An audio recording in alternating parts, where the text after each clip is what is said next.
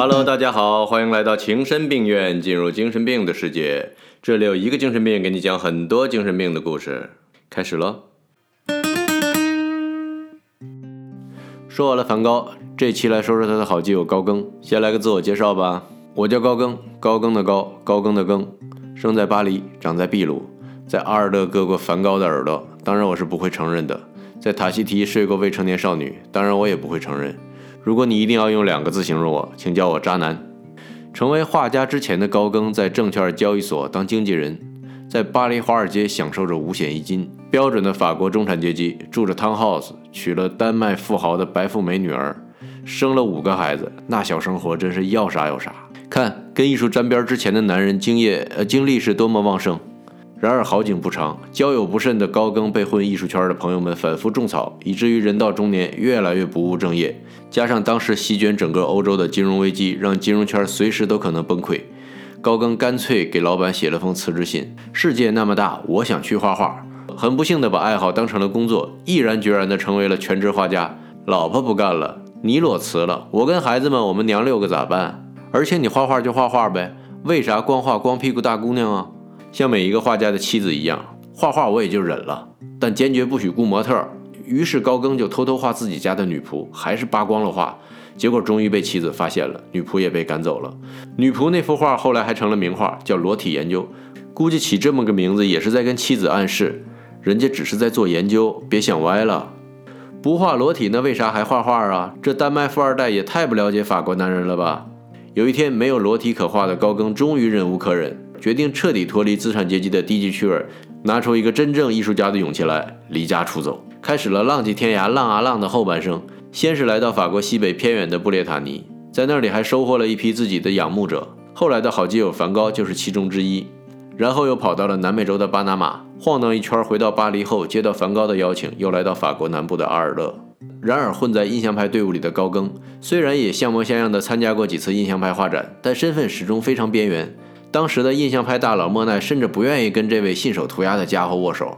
艺术评论家对他的称呼就是跟在毕沙罗屁股后面的美术爱好者。只有当时更不入流的梵高才对他视若天人。梵高弟弟提奥甚至主动充当他的经纪人。也正是这样，才有了之后梵高和高更在阿尔勒的相爱相杀。想要了解他们怎么相爱相杀的小伙伴，可以翻到之前梵高那期看看。受到了梵高邀请他去阿尔勒的启发。高更从阿尔勒回到巴黎后，也邀请一帮画家朋友去一个遥远的地方，他早年当海员时心中的天堂——塔希提岛，也准备成立一个塔希提画家联盟，也准备好了自己的盟主感言。最后，他成功说服了零个，没有一个人跟他去。为啥？塔希提实在太远了。多远？这么说吧，巴黎在西半球和北半球靠着大西洋，塔希提在东半球和南半球靠着太平洋。在那个火车还得靠蒸汽机驱动的年代，谁愿意穿越半个地球去加入一个美术爱好者组织的画家联盟？看来一路蹭吃蹭喝蹭住是没戏了。高更加班加点，以十九世纪的九九六工作模式改画了三十幅画卖了出去，才凑出路费。这至少说明了两个问题：一，塔希提是真远；二，高更的画那会儿也确实不咋值钱。一八九一年春天，四十三岁的高更从法国南部海港城市马赛出发。穿过地中海，穿过大西洋，独自一人搭乘廉价货轮，来到南太平洋上鸟不拉屎的塔希提岛，开始一场说走就走的旅行。用他自己的话说：“自此与文明世界完全隔绝，而与野蛮人共同生活。”塔希提岛就是南太平洋的香格里拉，风景秀丽，水美人美，而且很大程度上还保持着母系氏族的一些生活习俗，比如走婚啥的。这可正对高更的胃口。除了画画，他在塔希提没少祸害当地姑娘。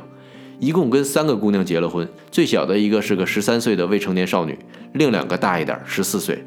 其中有一个未成年少女还为他生了两个未成年孩子。当然，除了这些未成年的之外，也有很多成年的。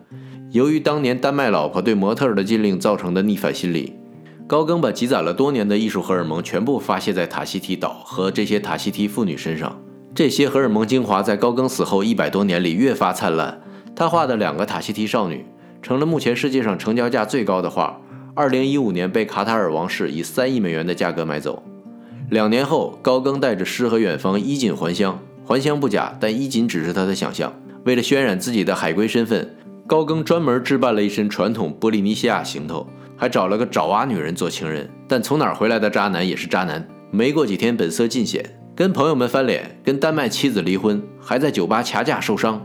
不光自己作，点子也比较背。有一天回家，发现家里吃的、用的、画的都被自己的爪哇情人洗劫一空。他把在塔希提岛画的几十件作品拿到巴黎一家画廊办展，本以为能大卖特卖，一洗当年耻辱。结果来的人倒不少，但基本都是来砸场子的。高更每天站在画展现场迎来送往，还得听着参观者的嘲笑。印象派的大佬们，莫奈、雷诺阿，就连他的亲老师毕沙罗都认为这些画烂透了。每天早上鼓起勇气出门，晚上带着一颗破碎的心回家。高更终于看到自己在巴黎艺术界是多么不受待见。带着一颗绝望的心回到塔希提，从此再也没有回到过巴黎。回到塔希提的高更，生活水准每况愈下，没钱吃，没钱穿，甚至连画画都得用烂面包和野果子做的粉来充当颜料。他不仅从巴黎没带回什么钱，还把从法国妓女身上感染的梅毒带到了塔希提。在那个既没有青霉素，也没有一针就好的电线杆子小广告的年代，梅毒可是不治之症。这时的高更已经成了塔希提岛的全民公敌。只要家里有女孩的，都会得到来自亲朋好友的防火、防盗、防高更的警告。最后，高更连塔希提岛都住不起了，只好搬到周边更便宜的小岛。他留起长发，留起胡子，赤身裸体，只在腰下缠一条遮羞布，用本地土著语言说话，变得跟当地人没什么两样，成为几百年来第一位离开文明社会，把自己活成原始人的画家，真是一手好牌打稀烂。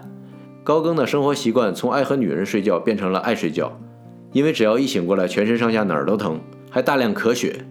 他服用砒霜治疗梅毒，然后用吗啡止痛，再大量喝酒来麻醉自己。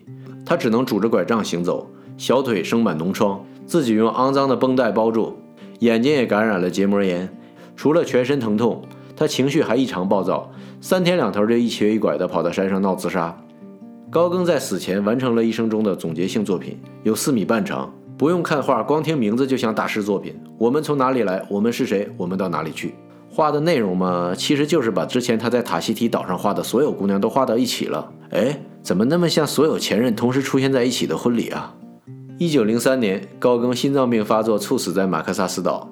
死的时候，身边只有一个当地土著朋友送他。死后逐渐名声大噪。高更的画风对后来的毕加索和马蒂斯都产生深远影响。毛姆以高更在塔希提岛的生活为原型，写了著名小说《月亮与六便士》，把渣男的渣作风彻底洗白。情深病院感谢您的收听。如果您对哪个名人感兴趣，私信告诉我，我们一起八卦。喜欢情深病院的小伙伴，欢迎点赞订阅，当然不点也无所谓。